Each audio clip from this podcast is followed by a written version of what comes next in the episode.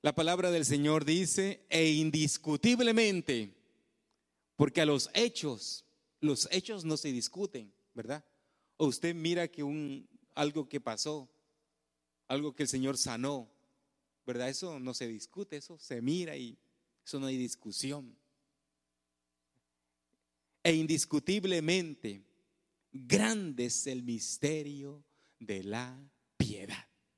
Grande es este misterio de la piedad. Dios, el Dios todopoderoso, es un hecho, el Dios todopoderoso, amén, fue manifestado en carne. Fue manifestado en carne. Y el día de hoy, mis hermanos, vamos a, predicar la última de las doctrinas fundamentales. Y luego vienen ya ciertas eh, pautas, ¿verdad?, que acompañan a estas doctrinas. Como le hemos venido eh, mencionando, vamos a mencionarlas todas, la doctrina, ¿verdad? Eh, y nos gustaría que nos las aprendiéramos así como la veníamos enseñando. La primera, ¿cuál es? El Evangelio. La segunda, la fe. La tercera, la gracia. La cuarta, arrepentimiento y conversión. La, la quinta, bautismo en agua. La sexta, bautismo en Espíritu Santo. Y la séptima, unicidad. Unicidad. ¿Sabe que le repetí? Esta, esta, lo que yo le estoy diciendo ahorita, eso nos lo preguntan a, los pastores en, una, una, de las preguntas cuando uno va, está llenando los, los, eh, el examen que le hacen uno para promoverlo a otra licencia. Y por ahí en esa pregunta te dice, eh, menciónalo en las, las doctrinas fundamentales y uno no puede fallar en esto. Como pastor uno tiene que estar claro cuáles son las doctrinas fundamentales y también te pueden decir, describe una de ellas. Te pueden decir, describe la del Espíritu Santo y uno con versículo uno tiene que escribir sobre esta doctrina, ¿verdad? Pero eso a nosotros. Pero ¿por qué a nosotros eso? Porque en cuanto a la doctrina, mis hermanos, como ministros del Señor, no podemos fallar. No podemos errar. Podemos errar en otras cosas. Podemos fallar quizás eh, en, otras cosas, pero para, para la doctrina y para, las, para como uno como ministro del Señor, en el cual el Señor nos mandó a predicar la palabra, mis hermanos, que se nos fue invocado este nombre, que es sobre todo nombre, y el presbiterio, ¿verdad? Estuvo sobre nosotros eh, poniéndonos las manos para enviarnos a predicar la palabra, como que dice el dándonos el Señor el, eh, la palmada, ¿verdad? De que eres aprobado. Porque para poder predicar hasta eso, dice la palabra, ¿y cómo predicarán si no fueren enviados? Para poder pararse y decir, soy pastor, uno tiene que ser enviado aquel que no fue enviado y aquel que salió, que yo soy pastor porque, porque tengo elocuencia para hablar y me conseguí dos o tres por ahí que me siguen y que me creen. Y ya, y como tengo dinero y compro buena silla y compro buenas pantallas y compro buenas luces y compro buen equipo. El Señor dice, ¿y cómo predicarán si no fueren enviados? Y ahí, y ahí para predicar el presbiterio le pone las manos y los envía. Amén, dándole la aprobación que son enviados de parte de Dios. Amén. ¿Cuántos creen esa? Amén. Gloria al nombre de Jesús. Amén. Por eso les digo, cuando se trata de la, de la predicación de la palabra y de la enseñanza, mis hermanos, por eso quiero recalcar esto siendo la última doctrina fundamental, no hay que errar. Y para eso también nosotros, nosotros como como iglesia, porque la palabra del Señor dice en Efesios 4, ¿verdad? Porque predicando esto te salvarás a ti mismo y a los que te oyeren. Nosotros no nos predicamos a nosotros mismos para, para nosotros edificarnos, sino hay un, una muchas almas que escuchan este mensaje y también necesitan la salvación, porque no estamos aquí para, para llenar solamente lugares y, y, qué bonito que se llenó esto y qué bonito, no, sino se trata de llevar almas al reino de los cielos, al reino de los cielos. Por eso usted está en el mejor lugar. No hay espacio para la equivocación. Y, no hay espacio para la equivocación, mis hermanos. Vámonos allá a Hechos capítulo 20. Hechos capítulo 20, hay un, un pasaje de la escritura donde me llamó mucho la atención.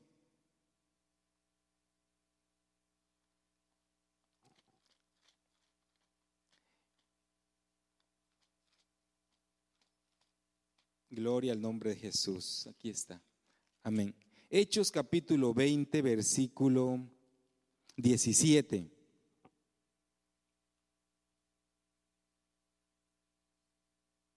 Discurso de despedida de Pablo en Mileto. Fíjese lo que le dice Pablo a la iglesia en Mileto. Enviad, enviado pues desde Mileto a Éfeso, hice llamar a los ancianos de la iglesia. Imaginémonos todo esto que Pablo, eh, cuando se estaba despidiendo de Mileto, dice, hice llamar a los ancianos de la iglesia. Ancianos de la iglesia podemos llamarlos aquí a los hermanos que son diáconos, que son ancianos, ¿verdad? No de edad, sí, ancianos, ¿verdad? En conocimiento de la palabra y, porque, y, y en conducta. Puede hasta ser un anciano una persona joven, pero que esté en la junta de 30, 40 años, es considerado un anciano en el Evangelio. ¿Verdad? Cuando vinieron a él, perdón, 17, así, 18, cuando vinieron a él, les dijo, vosotros sabéis cómo me he comportado entre vosotros todo el tiempo, desde el primer día que entré en Asia, sirviendo al Señor con toda humildad y con muchas lágrimas y pruebas que me han venido por las acechanzas de los judíos. Como nada que fuese útil, he rehuido de anunciaros y enseñaros públicamente y por las casas, testificando a judíos y a gentiles acerca del arrepentimiento para con Dios y de la fe en nuestro Señor Jesucristo. Ahora, he, he aquí Ahora he aquí ligado yo en espíritu, voy a Jerusalén sin saber lo que allá me ha de acontecer.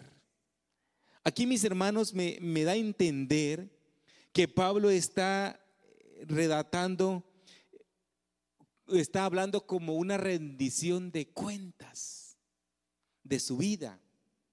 Y como que, bueno, yo me voy de este lugar, pero yo quiero dejarles saber de que lo que yo hice aquí predicando la palabra en Éfeso, ¿verdad? En, Mileto.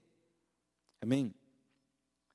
Y dice, salvo, dice, y ahora aquí, perdón, en 23, salvo que el Espíritu Santo por todas las ciudades me da testimonio diciendo que me esperan prisiones y tribulaciones. El 24. Dice, pero de ninguna cosa hago caso, ni estimo preciosa mi vida para mí mismo, con tal que acabe mi carrera con gozo y el ministerio que recibí del Señor Jesús, para dar testimonio del Evangelio de la gracia de Dios. Él dice, yo puedo, a mí me pueden ofender, me pueden decir cosas, pero de ninguna cosa hago caso ni estimo preciosa mi vida para mí mismo.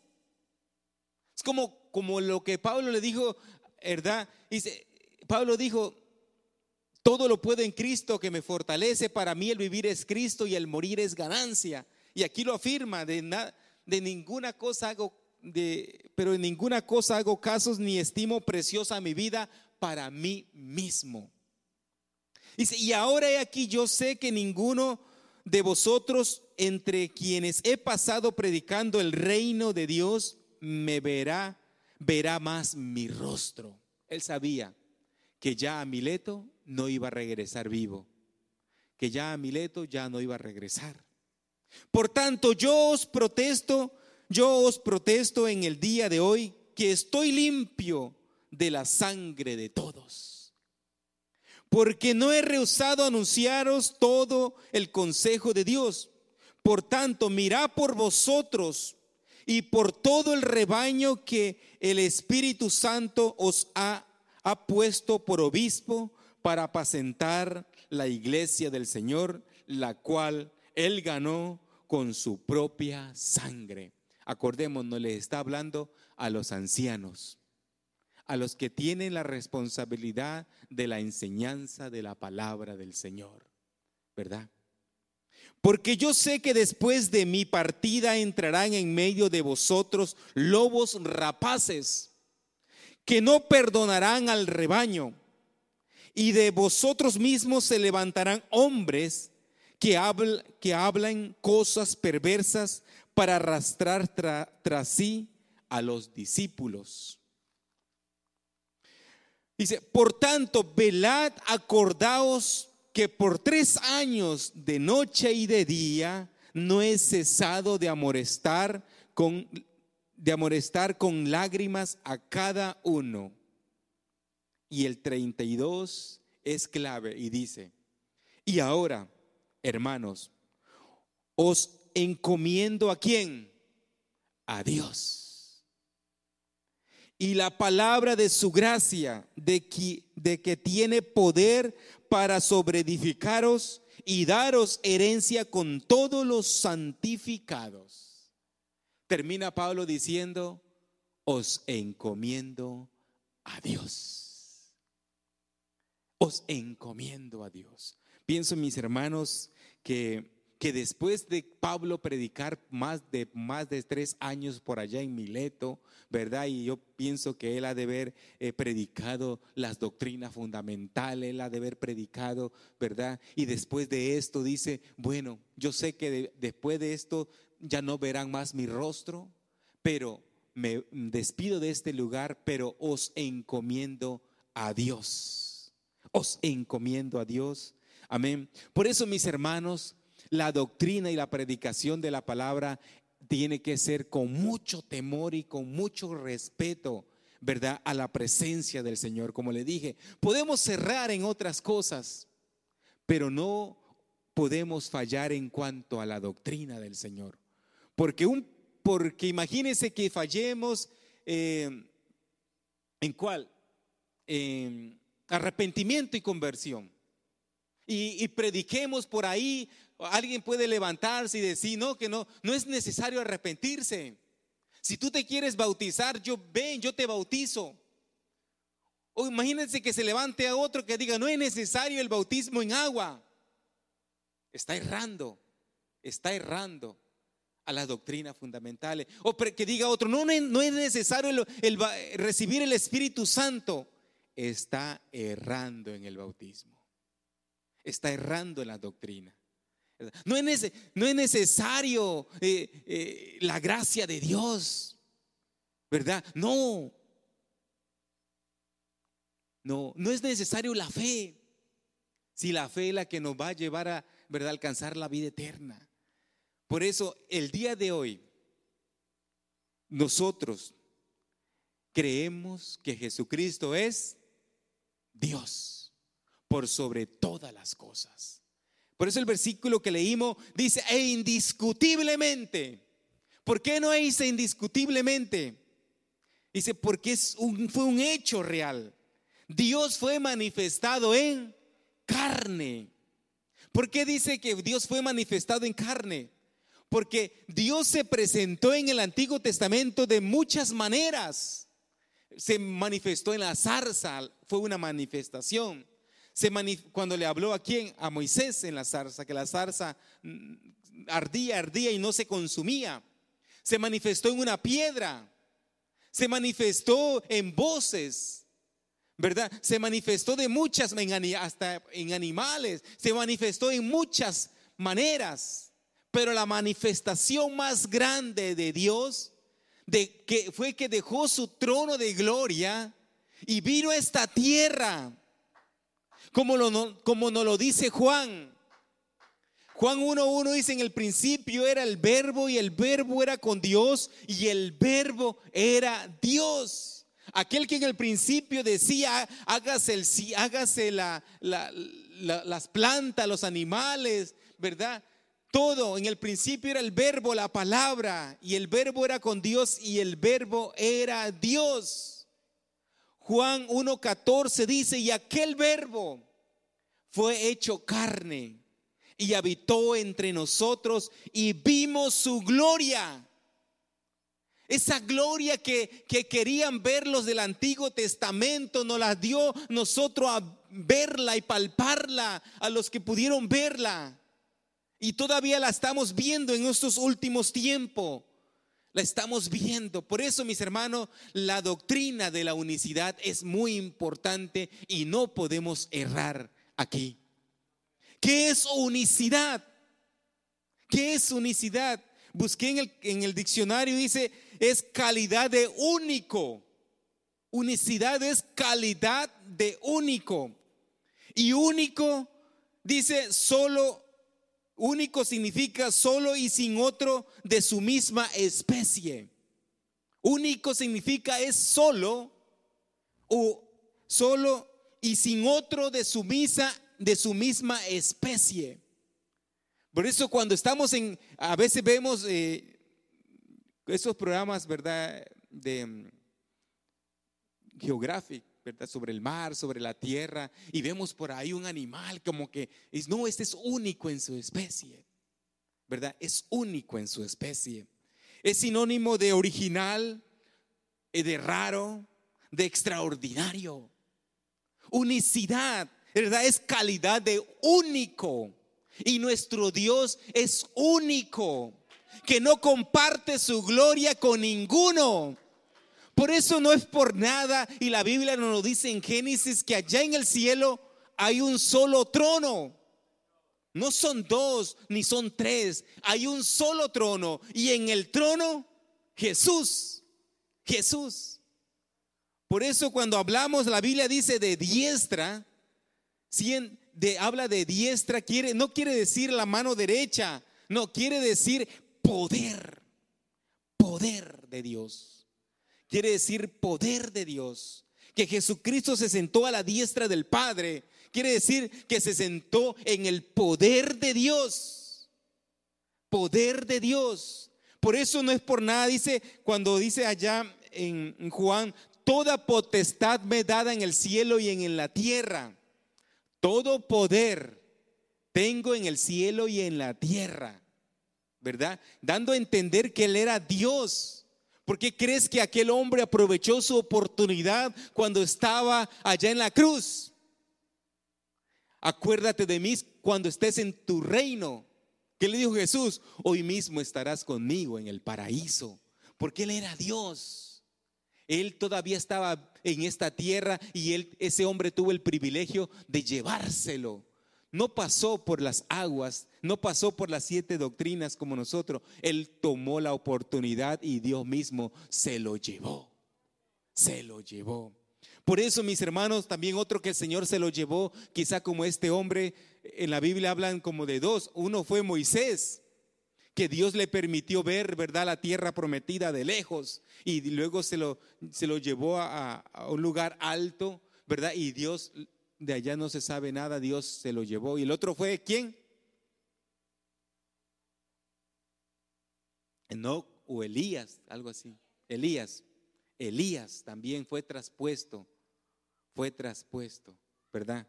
Gloria, eso solamente lo hace el Dios Todopoderoso. Por eso en esto no podemos errar. Jesucristo es Dios sobre todas las cosas. Amén. A usted le han preguntado, ¿verdad? Porque es como hijo de Dios y, y aprendiendo la palabra del Señor, le han preguntado, ¿quién es Jesús? A usted le han preguntado quién es Jesús y qué responde usted. ¿O qué respondo yo? Cuando la palabra dice, nos dice, ¿quién es Jesús? ¿Verdad? Allá en Mateo 16, 13, vamos a Mateo 16, 13. Gloria al nombre de Jesús. Dice la palabra del Señor. Amén. Cuando, cuando Jesús, 16, viendo Jesús, viniendo Jesús a la región de Cesarea de Filipo, preguntó a sus discípulos diciendo, ¿quién dice los hombres que es el Hijo del Hombre? ¿Verdad? ¿Quién dicen los hombres de allá afuera que soy yo, que es el hijo del hombre? Porque hijo de hombre porque tuvo que nacer de una mujer, ¿verdad? Ellos dijeron, unos Juan el Bautista, otros Elías, otros Jeremías o algunos de los profetas. Ellos pensaban que lo que había en Jesús era como la encarnación de uno de ellos, uno de los profetas. Y él le dijo, bueno, eso es lo que dicen los demás, pero ustedes, mis discípulos, mi iglesia. Bueno, ahí todavía no, no éramos considerados iglesia hasta que Jesús fue glorificado. Pero ustedes, mis discípulos, ¿y vosotros quién decís que soy yo? Respondiendo Simón, Pedro dijo, tú eres el Cristo, el Hijo del Dios viviente. Entonces respondió Jesús, bienaventurado eres Simón, hijo de Jonás, hijo de hombre, porque no te lo reveló carne ni sangre, sino mi Padre que está en los cielos. Y yo también te digo que tú eres Pedro, que tú eres piedra. Y sobre esta roca, es, no, lo, no sobre Pedro, porque Pedro era piedra. Pedro significa piedra. Pero sobre esta roca, sobre esta declaración que acabas de hacer, que acabas de decir, que tú eres el Cristo, el Hijo del Dios viviente, aquí es también donde erran mucho, que piensan que Pedro, que sobre Pedro, ¿verdad? Fue fundada la iglesia y no. Fue fundada sobre la declaración que acaba de hacer Pedro.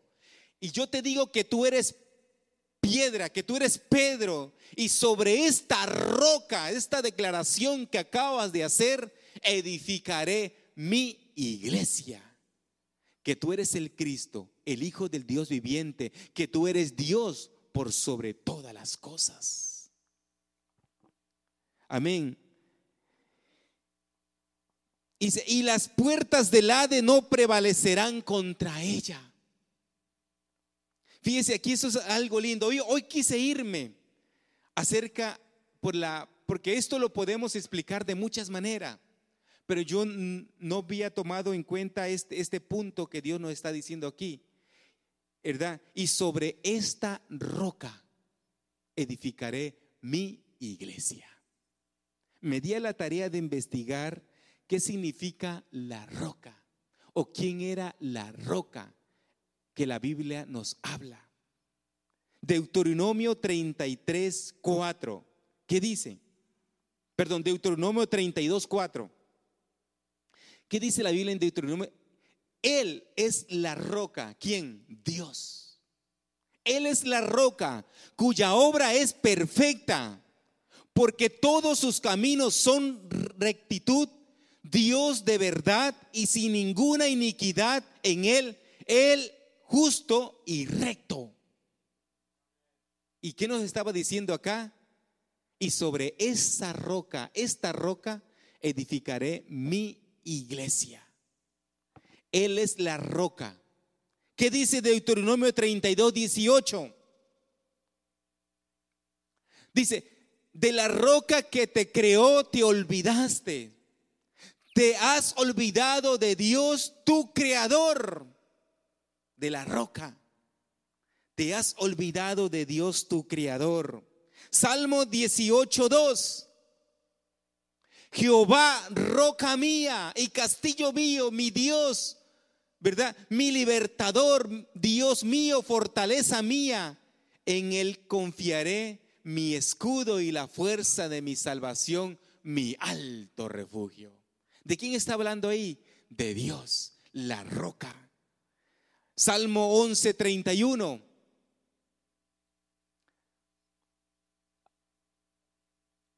Si Salmos 11, 31. Amén. Gloria al nombre de Jesús.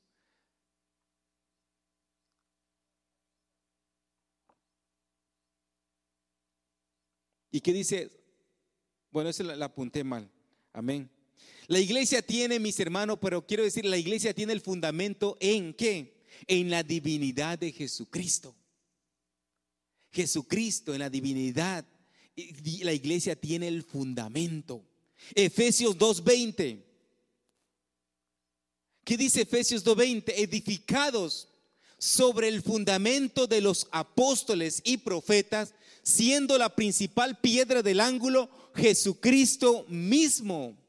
Jesucristo mismo. Mateo 7:24.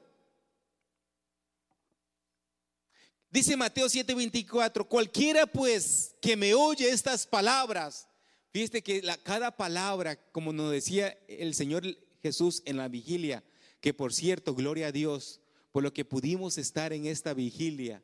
Amén, el Señor nos regaló una palabra y un momento muy bonito. ¿Cuántos dan gloria a Dios? Invitamos a mis hermanos para que no se pierdan ningún ayuno, ninguna vigilia. Salimos, salimos renovados de cada vez que nos encontramos en la casa del Señor. Cada palabra y cada versículo no está nada más porque sí. Cualquiera pues que me oye estas palabras y las hace, la compararé a un hombre prudente que edificó su casa en donde? Sobre la roca. ¿Y cuál es la roca? Sobre Jesucristo, Dios por sobre todas las cosas. Amén. Vosotros estáis completos en Jesús, nos dicen Colosenses 2.8. Colosenses 2.8 dice, mirad que nadie os engañe por medio de filosofías y huecas sutilezas según las tradiciones de los hombres, conforme a los rudimentos del mundo y no según Cristo. El 9 y el 10 dice, porque en Él habita, en Cristo habita corporalmente, corporalmente, o sea, todo el cuerpo todo, corporalmente, toda plenitud de la deidad. ¿De acuerdo el versículo con el cual comenzamos? Toda plenitud de la deidad. E indiscutiblemente, grande es el misterio de la deidad. Dios fue manifestado en carne. Y en él, dice, en él habita corporalmente toda plenitud de la deidad. Y vosotros estáis completo. ¿Cuánto le dan gracias al Señor por eso? Y vosotros estáis completo. Por eso cuando usted le digan, y por ahí nos han dicho, ¿verdad? Jesús solos, nosotros creemos en el Padre. Nosotros creemos en el Hijo y creemos en el, en el Espíritu Santo. Lo hemos enseñado en estos días, ¿verdad? Pero ¿qué nos dice el Señor? Y vosotros estáis completos en Él, que es la cabeza de todo principado y potestad, que es la cabeza de todo, de todo principado y potestad. ¿Cuántos dan gloria a Dios? Gloria al nombre de Jesús. Amén. Y les, tengo una. Al terminar estas, el día de hoy, el hermano John subirá estas doctrinas fundamentales. Ustedes si quieren en sus casas las, las puede seguir estudiando porque no podemos errar en esto. Amén. ¿Cuántos dan gloria a Dios? Bendito el nombre de nuestro Señor Jesucristo. Amén. Por eso, mis hermanos, esta iglesia es, fundada, amén, en nuestro Señor Jesucristo. Él es la piedra, Él es, mis hermanos, la roca de nuestra salvación. Amén. Esta iglesia tiene un Señor. Amén. Un Señor, como nos lo dice la palabra del Señor en Efesios 4:5, que un versículo que todos nos sabemos, ¿verdad? Un Señor, una fe y un bautismo y un bautismo. Amén. Un Señor, una fe y un bautismo. Por eso, mis hermanos, por eso cuando Jesucristo dijo, ¿verdad? Yo mismo iré y os salvaré. Yo mismo que hablo, he aquí estaré presente. ¿Qué nos quiso decir con eso? Emanuel, que significa Dios con nosotros. Por eso cuando la Virgen, aquella Virgen María, dio a luz, ¿verdad? No dio a cualquiera luz, sino dio, ¿verdad? Al Dios manifestado en carne, al cual se le llama Hijo de Hombre. hijo de hombre. Por eso a esa manifestación hecha en carne se le llama hijo de hombre. Y por eso María es bendita entre todas las mujeres. Por eso nosotros, mis hermanos, eh, honramos a María por lo que ella fue. Mas ella no murió virgen como por ahí dicen. Ella tuvo más hijos. María tuvo más hijos. Y hay un pasaje de la Biblia cuando le preguntan a Jesús, ¿verdad? Tu madre y tus hermanos están aquí afuera y quieren verte. Y él volteó a ver a sus discípulos, ¿verdad? Y a los que estaban con él, él dijo, ¿quiénes son mis madres y mis hermanos? Mi madre y mis hermanos son todos aquellos que hacen la voluntad de mi Padre que está en los cielos. Él es mi madre, mi hermano y mi, mi madre, ¿verdad? Aquel que hace la voluntad del Señor Jesucristo. Romano 9:5. ¿Qué dice Romano 9:5? Gloria al nombre de Jesús.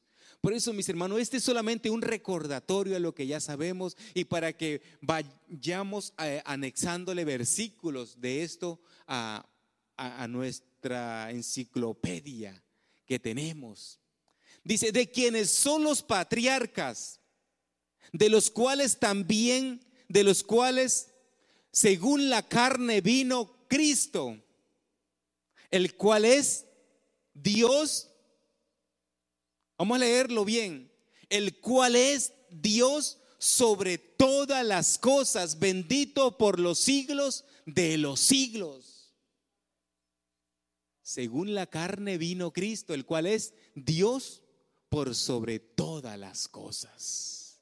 Por eso ese versículo con el que comenzamos dice, e indiscutiblemente, es que no hay discusión en esto. No hay discusión. Y si no vayamos desde, lo que Dios le, dijo allí en Éxodo a los israelitas, ¿verdad? ¿Y qué le dijo? No tendrás dioses ajenos delante de mí. En, en Éxodo 20 le, le dijo, un Dios que tú tendrás un solo Dios. Y esta palabra les enseñarás a tus hijos y a los hijos de tus hijos por generaciones. Primera de Juan 5:20. Dice Primera de Juan 5:20, pero sabemos que el Hijo de Dios ha venido y nos ha dado entendimiento para conocer al que es verdadero. ¿Qué dice? Y estamos en el verdadero en su Hijo Jesucristo. Este es el verdadero Dios y la vida eterna. ¿Verdad? Hemos, mis hermanos, por eso en esto no podemos errar. Yo no sé ah, si alguien después de conocer la verdad, ¿verdad? Y, por ahí como que retrocede y se, y se cambian a otras, otras denominaciones, a otras congregaciones y, por allá terminan confundidos, pero yo sé que muy dentro de sí ellos saben que hay un solo Dios y hay un solo Salvador, porque cuando esto se mete en nuestra mente y en nuestro corazón, no hay quien lo pueda sacar de ahí. Por eso hoy váyese de este lugar con la convicción de que usted le sirve a un solo Dios que no son dos como acabamos de cantar. Hoy lo cantamos, ¿verdad? No son dos ni son tres. Jesucristo es uno. Jesucristo es Dios. Aleluya. Amén. Lucas 19 días, 19 10. Y ya vamos terminando. Amén. Porque esto, mis hermanos, esto es sencillo. Esto no es como no es como yo inventarme aquí o a ponerme a leer una historia por ahí, no. Esto está en la palabra de Dios. ¿Y sabe por qué yo, yo mire este tema sencillo? Porque esto está en el reglamento interno de nuestra iglesia. Cuando nosotros firmamos para, para, para, para entrar al ministerio, se nos hace una entrevista y nos leen esto. Usted cree en un solo Dios, en un Dios verdadero, ¿verdad? Y nosotros tenemos que firmar. Si por ahí yo salgo y, que salgo por ahí predicando otras cosas, me destituyen, ¿verdad? Me piden la licencia, porque yo firmé y porque yo creo que hay un solo Dios y un solo Salvador que se llama Jesucristo. Por esto es, esto es sencillo, lo encontré en, en, los estatutos de la iglesia. Ahí está. Usted también los puede ver. Entra en la Iglesia Pentecostal Unida Latinoamericana y ahí está en lo que nosotros creemos. Por este, esta iglesia es una iglesia de orden, mis hermanos. De orden. Entre, ¿verdad? Entre ahí y lea todo el, reglamento de la iglesia, en qué creemos, en qué, en, qué fuimos fundamentados. Olvidémonos de que, de que pasaron por nosotros muchos predicadores como Larsen ¿verdad? Como, como quién más? Como nuestro anciano que acaba de fallecer, Eliseo Duarte. Ya ellos pasaron, ya ellos predicaron, ya ellos nos delegaron a nosotros esta palabra y hoy se la estamos delegando a ustedes, a la iglesia, ¿verdad? Porque, ¿por qué no dice, como le dijo Pablo, porque si tardo, ¿verdad? Tardo tú prediques la palabra. Pablo le aconsejó a Timoteo, te encarezco delante de Dios y de nuestro Señor Jesucristo que prediques la palabra, que instes a tiempo y fuera de tiempo, reprende, redarguye con toda humildad y paciencia. Amén. Y doctrina. Y para terminar, San Juan 14, 6. Amén. Y, y estaba allí el pozo de Jacob entonces Jesús, cansado del camino, se sentó así junto al pozo. Era como la hora sexta. Amén. 14, 6. No, yo lo puse mal.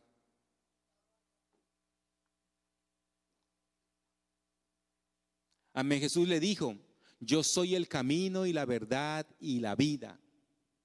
Jesús le dijo, ¿verdad? a los discípulos, yo soy el camino, porque ellos estaban confundidos. Y ahora, y ahora tú estás anunciándonos que te vas a ir y que no te veremos más. Y estaban turbados. Por eso, ese Juan 14, llegue a su casa y léalo. Una, dos, tres, cuatro, cinco veces. Pídele al Señor que, le, que lo dirija en el Espíritu. Los discípulos, Jesús le dice, no se turbe vuestro corazón creer en Dios. En versículo 1 dice, no se turbe vuestro corazón. Creer en Dios, creer también en mí. En la casa de mi Padre muchas moradas hay. Si así no fuere, yo no los hubiera dicho. Yo no os hubiera dicho. Voy pues a preparar lugar para vosotros, para que donde yo estoy, eso es muy importante, póngalo ahí mi hermano, para que donde yo estoy, dando a entender de que Él estaba en la tierra, pero al mismo tiempo estaba en el cielo. ¿Verdad? Juan 14.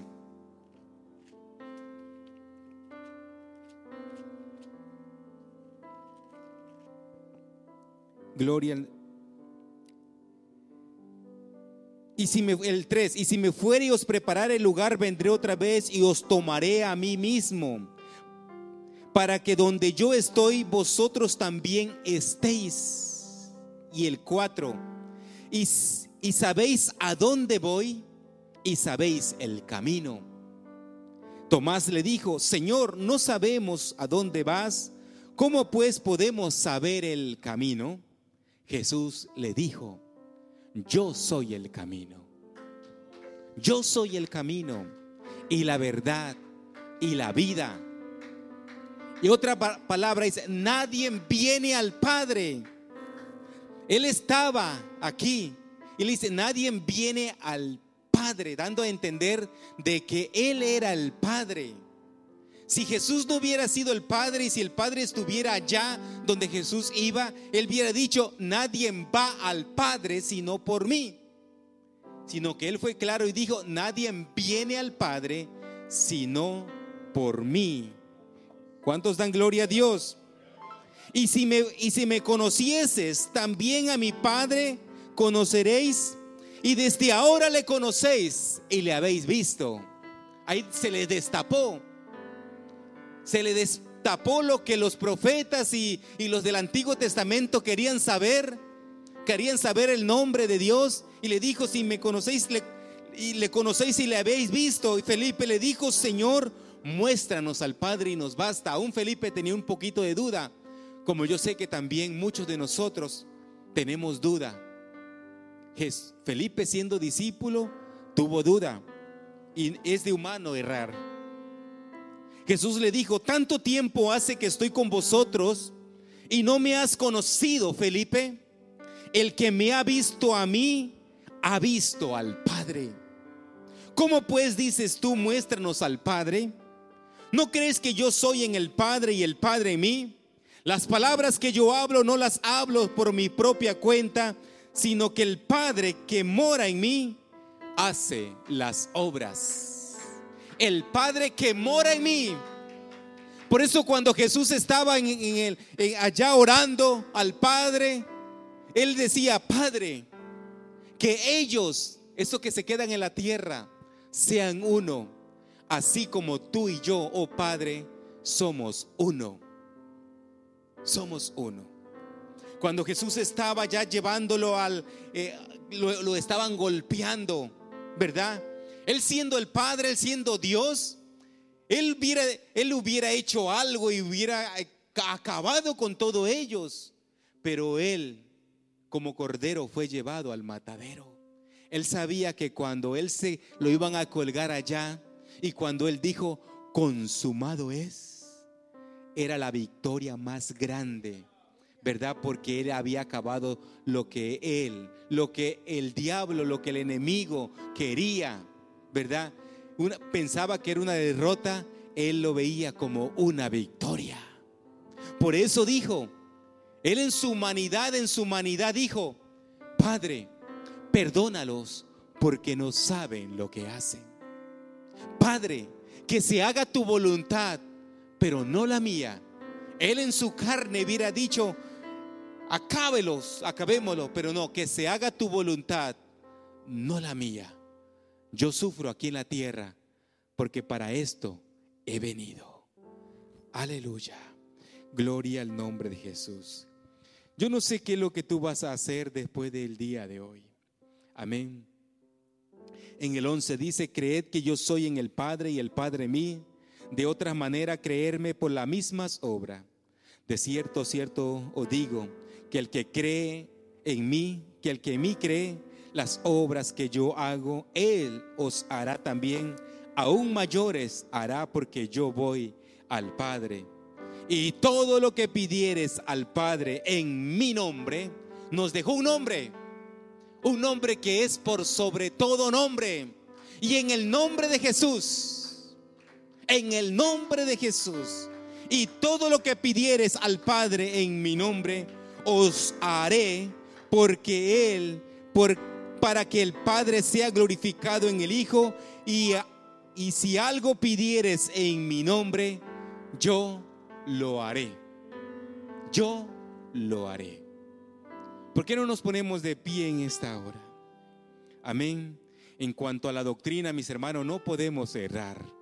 y podemos aquí, ya que aún se me quedaron más versículos, ¿verdad? Pero en cuanto a la doctrina de la unicidad, tampoco podemos errar. No son dos ni son tres. Jesucristo es uno. Jesucristo es Dios. Hay un coro que dicen, aunque otros canten, y lo cantamos hoy, aunque otros canten para otros dioses, hecho de madera, de metal o de bronce, que son cargados por donde quiera que los llevan y los ponen en una esquina y los ponen en un cuadro, ¿verdad? Y los llevan de aquí para allá.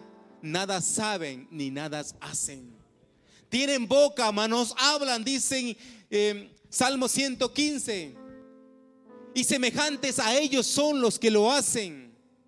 Semejantes a ellos. Oro, nariz. Tienen boca, manos, hablan. Y cualquiera que confía en ellos. Pero dice, oh Israel, oh iglesia de Kisime, confía en Dios. confía en Jehová, confía en Jesucristo. Él es nuestra roca eterna. Amén. Porque ahí donde tú estás, ¿por qué no le pides al Señor Jesucristo? Hoy te llevas una carta. Veámoslo de esta manera. Hoy te llevas una carta para entregar. El Señor te dará en esta semana que tú entregues esta carta. Yo no sé a quién. Pídele al Señor la dirección. Pídele al Señor que te mande la dirección. ¿A dónde está la persona por la cual tú vas a entregar esta carta?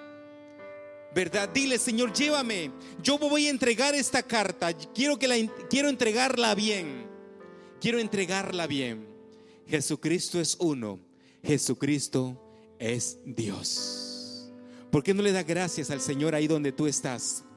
Y le dice, gracias Señor Jesús por tu bendita palabra. Gracias Padre Celestial porque hoy tú nos hablaste de una manera hermosa. Oh Padre Celestial, oh Señor, quizás pudiéramos haber escuchado otra predicación de prosperidad o de sanación. Oh Señor Jesucristo, no sé, otra predicación, pero hoy te plació que hoy estudiáramos la unicidad. E indiscutiblemente grande es el misterio de la piedad. Dios fue manifestado en carne. Gracias Señor Jesús por tu palabra. Gracias por cada uno de los que escuchamos este mensaje, Padre Celestial. Glorifícate en, cada una de nuestra vida, Señor Jesucristo. Que este mensaje, Señor Jesús, que hoy escuchamos, se quede en nuestra mente y en nuestro corazón y que lo podamos entregar cada vez que alguien lo necesite. Cuando alguien necesite de ti. Gracias, Señor Jesús. Amén y amén.